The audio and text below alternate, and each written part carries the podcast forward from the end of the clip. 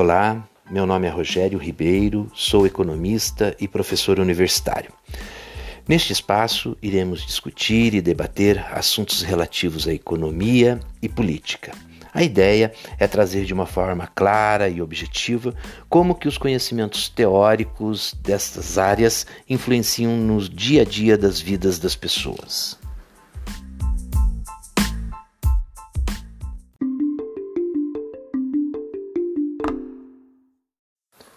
Nas últimas semanas, o governo Bolsonaro tem experimentado um aumento significativo de sua aprovação, e isto está sendo atribuído especificamente a uma modulação na retórica do presidente e a uma tendência de melhora da economia lastreada pelos impactos do auxílio emergencial pago por conta do estado de pandemia.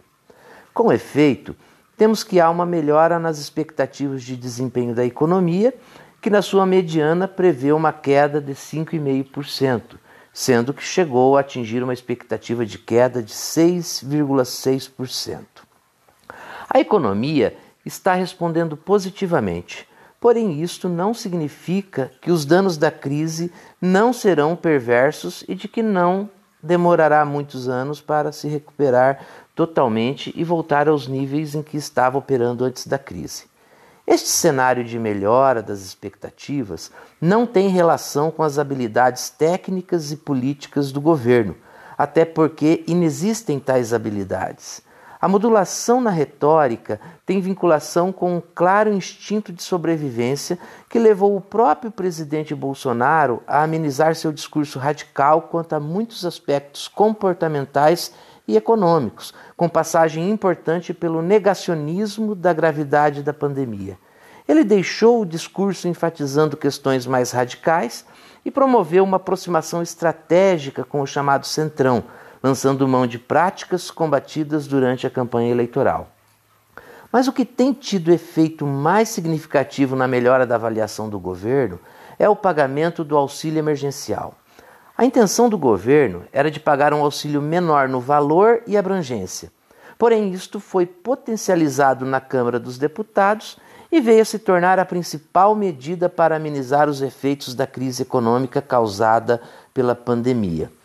Com o pagamento do auxílio emergencial, a miséria em nosso país diminuiu porque muitas pessoas e famílias que acessaram o benefício passaram a contar com mais recursos do que antes uma vez que muitas destas pessoas e famílias tinham renda inferior aos 600 reais que estavam sendo pagos pelo governo.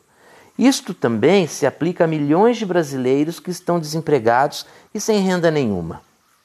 O governo percebeu que o programa proporcionou uma melhora de vida de milhões de brasileiros que antes não tinham renda e que passaram a ter dinheiro para poder pôr comida na mesa.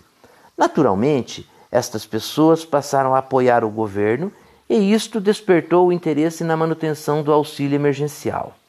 Tudo isto motivado não pelo interesse e necessidade de se ter uma política de apoio aos pobres e miseráveis brasileiros, mas tão e somente com o interesse de manter o nível de aprovação do governo. A grande questão que tem que ser resolvida é a sustentabilidade deste programa diante do risco de rompimento do teto de gastos, que é a principal âncora fiscal que busca amenizar nossa situação econômica. Isto é posto porque o governo federal não tem margem fiscal para aumento de despesas, não tem sequer para a manutenção do nível de gastos que está tendo neste ano, mas neste caso é excepcional por conta do estado de emergência.